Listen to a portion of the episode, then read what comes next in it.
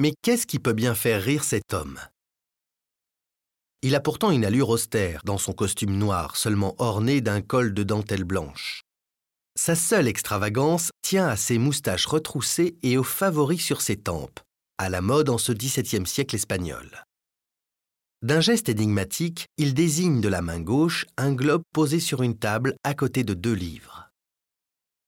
Velasquez nous propose ici un portrait imaginaire du philosophe grec Démocrite, qu'il représente habillé à la mode de son époque.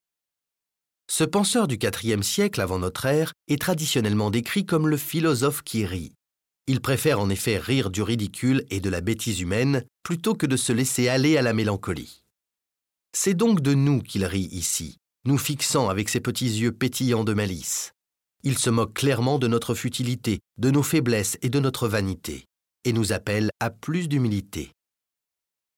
Une radiographie de l'œuvre a montré que le peintre avait modifié sa composition.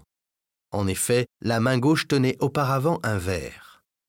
Une étude scientifique de la toile a également mis au jour l'emploi de deux techniques d'exécution différentes, cela à des périodes distinctes.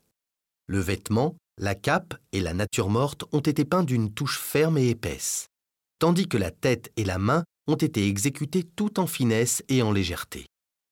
Velázquez aurait donc commencé cette œuvre aux alentours des années 1630 avant de la reprendre dix ans plus tard avec une technique plus mature.